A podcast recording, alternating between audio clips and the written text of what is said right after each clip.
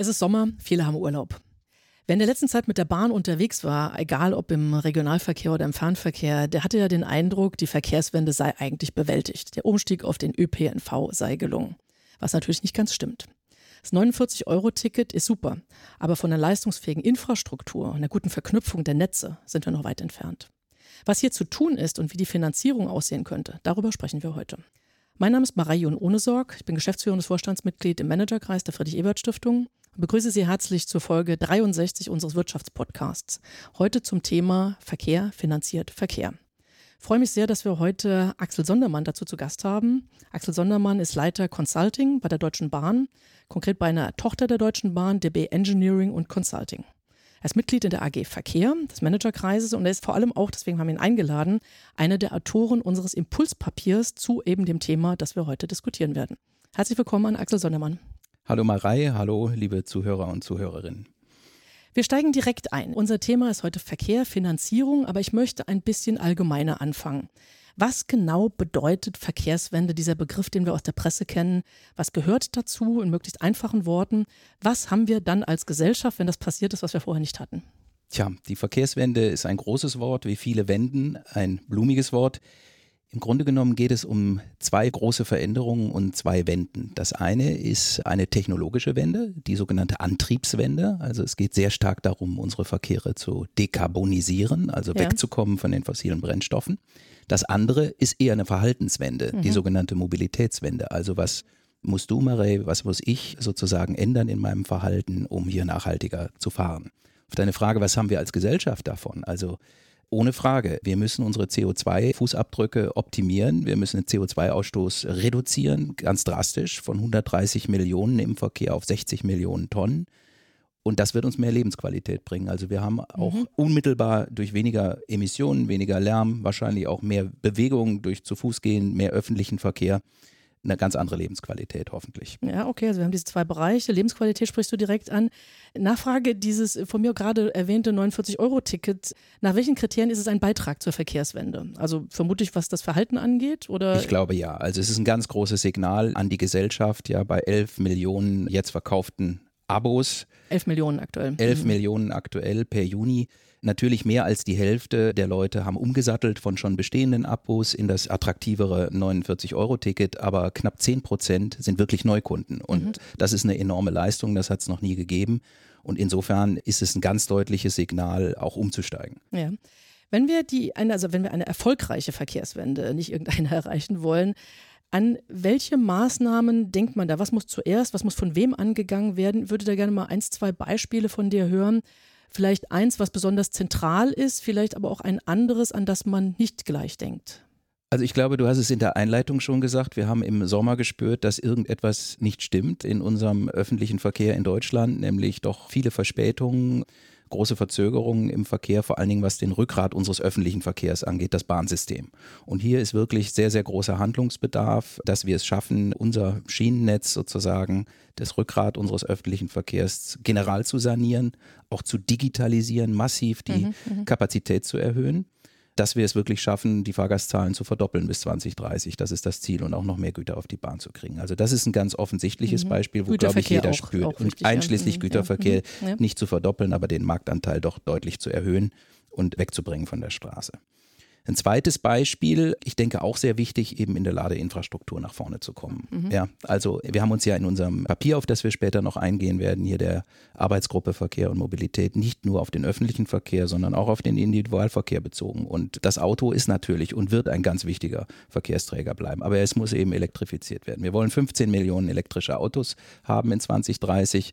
Mhm. Und dazu haben wir einfach noch nicht die Ladestruktur. Es gibt eine erste Förderung von einer ungefähr ein bis anderthalb Milliarden Euro. Das muss aber deutlich erhöht werden. Um das dann attraktiver zu um machen. Um das wirklich mhm. überall hinzubekommen, ja. auch mit Schnellladesäulen, dass es komfortabel wird. Ja.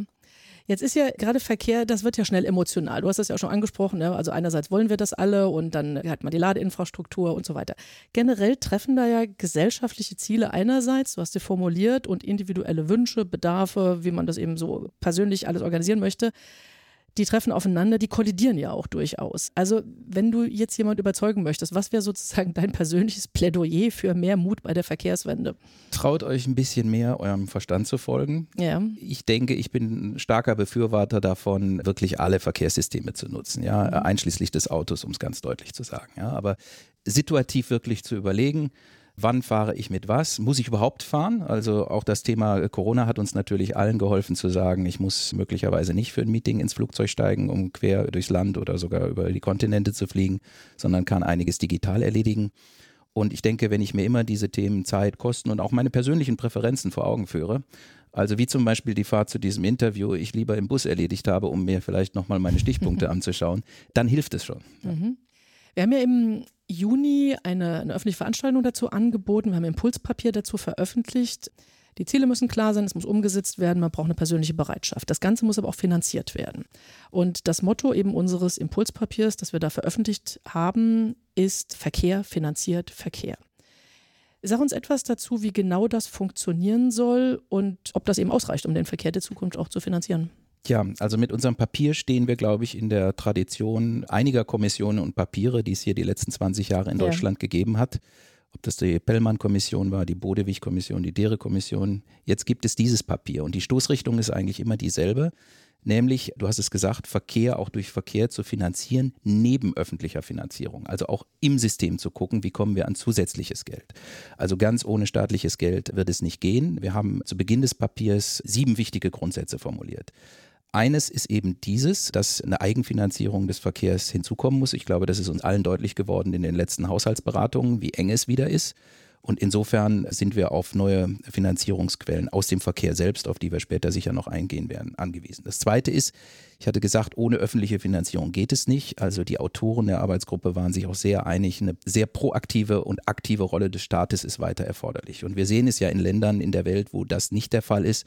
Dort gibt es eben einfach die Infrastruktur nicht, die du brauchst, um hier so multimodal, wie ich vorhin beschrieben habe, unterwegs zu sein. Multimodal als alle. Als über alle Verkehrsträger Träger, sich bewegend, weil dann einfach bewegen. nicht genügend mhm. Geld da ist, zum Beispiel die Bahn zu finanzieren oder große Umsteigeplattformen oder ähnliches. Ne? Das dritte ist, man hat ja auch verstanden, dass Digitalisierung unheimlich helfen kann, Kapazität zu steigern und auch den Zugang zu Verkehr gerade zu öffentlichem Verkehr zu vereinfachen. Aber auch das kommt ja nicht zum Nulltarif. Digitalisierung ist teuer und insofern wollen wir digitale Infrastruktur aufbauen, müssen es aber auch finanzieren. Der vierte Grundsatz ist, dass wir den Klimaschutz im Auge haben wollen, CO2-Ziele erreichen wollen, hatte ich gesagt. Das fünfte ist, dass wir natürlich hier auch aus dem Kreis der Friedrich-Ebert-Stiftung gesagt haben, das muss sozial funktionieren. Also es nützt nicht sozusagen, wir machen hier eine Finanzierung, wo die Reichen Elektroauto fahren und die Armen zu Fuß gehen oder unbedingt den Bus nutzen müssen, sondern das Ganze soll ausgewogen funktionieren.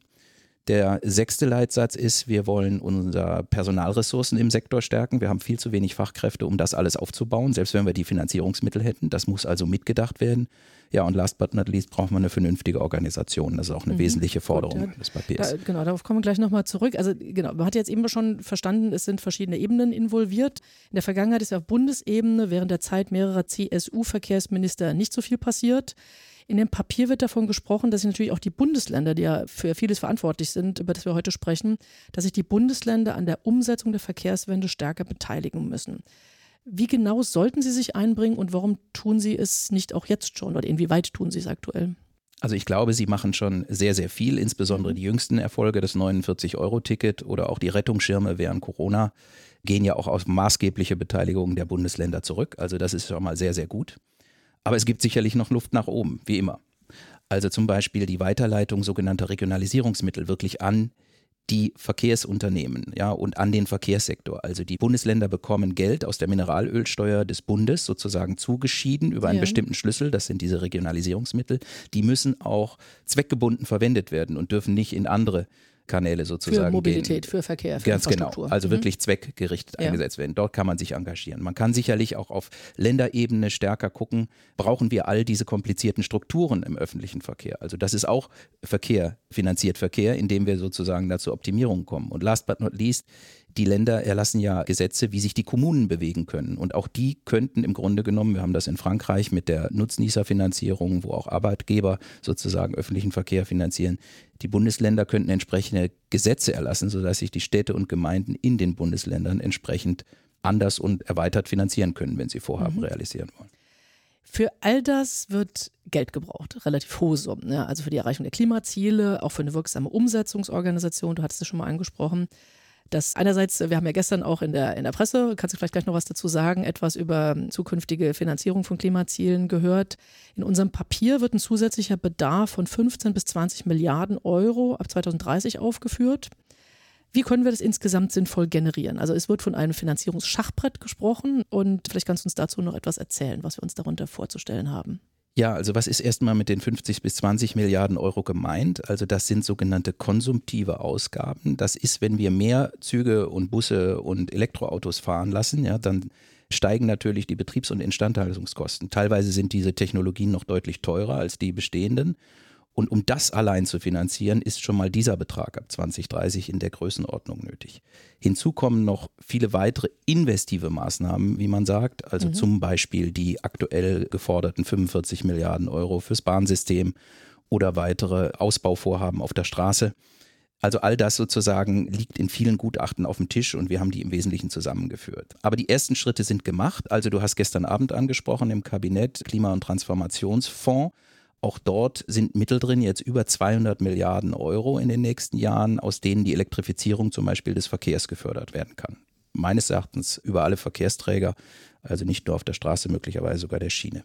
Zum anderen ist erstmalig erreicht worden, auch in den letzten Monaten, dass die Mittel aus der Lkw-Maut, wir mhm. bemauten ja hier die Lkw-Verkehre ja. auf den Autobahnen, in den öffentlichen Verkehr fließen.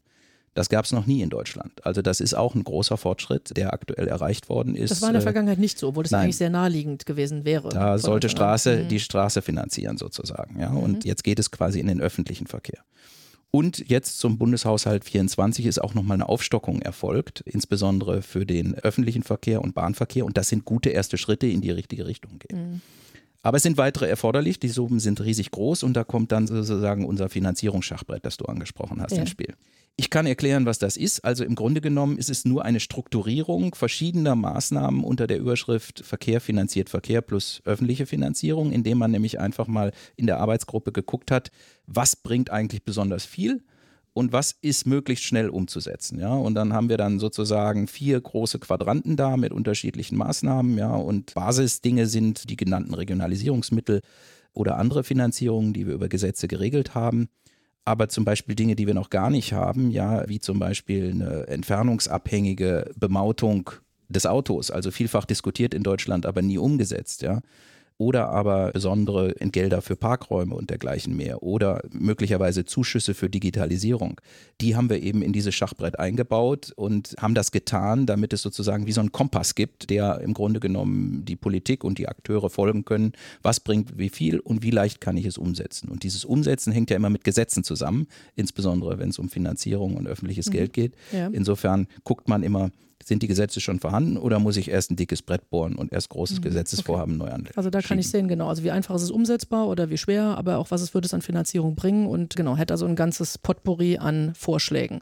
Wenn jetzt investiert wird, das klappt alles, man muss sich jetzt nochmal so eine Nachfrage aus dem Bahnalltag heraus. Wenn investiert wird, dann wird man sich jetzt auch auf Zeiten einstellen müssen, wo viele einfach weitere Baustellen kommen, damit es hinterher schlicht besser wird. Aber das lässt sich nicht vermeiden. das Weg. lässt sich nicht vereinen. Das Einzige, was wir viel besser tun können, ist eben die Fahrgäste zu informieren ja, über diese Baustellensituationen, die mhm. durchaus auch volatil sind. Ja, mal werden die eher fertig, mal dauern sie länger. Mhm und vor allen Dingen, dass man eben professionell Ersatzverkehre organisiert und die möglichst eben sehr, sehr gut ankündigt und Echtzeitinformationen dafür gibt. Ja. Manchmal bleiben übrigens auch die stecken, Marei. Und dann ist das Chaos ganz perfekt. Aber inzwischen aber können wir uns ja ganz gut da. informieren. Ja. Mhm, genau. genau. Vielleicht nochmal eine vorletzte Frage zu eben genau dieser Umsetzungsorganisation. Ihr schlagt vor, dass es eine solche geben soll, also so eine Art Office-Verkehrswende, das sich eben um die Umsetzung kümmert. Was stellt ihr euch darunter vor? Ja, wir haben halt gesehen, es sind viele Kommissionen gegründet worden und beendet worden in Deutschland. Die letzte übrigens aus unserer Sicht mit hervorragenden Empfehlungen, die Beschleunigungskommission Schiene Ende letzten Dezembers. Aber das darf ja nicht verpuffen. Natürlich gibt es danach Ministerien und Verwaltungen, die in der Linie für diese Themen zuständig sind. Aber uns schwebt eigentlich vor, aufgrund auch der Dreiteiligkeit unseres Verwaltungsaufbaus in Deutschland, dass es eine übergreifende Steuerung gibt, und zwar auch über Kennzahlen, die uns anzeigen, wie schnell kommen wir in bestimmten Themen voran die dann sozusagen, wie das vielleicht am Beispiel des 49-Euro-Tickets schon ganz gut in konzertierter Aktion geklappt hat, mhm. über alle Themen den Umsetzungsfortschritt dieser Wende begleitet.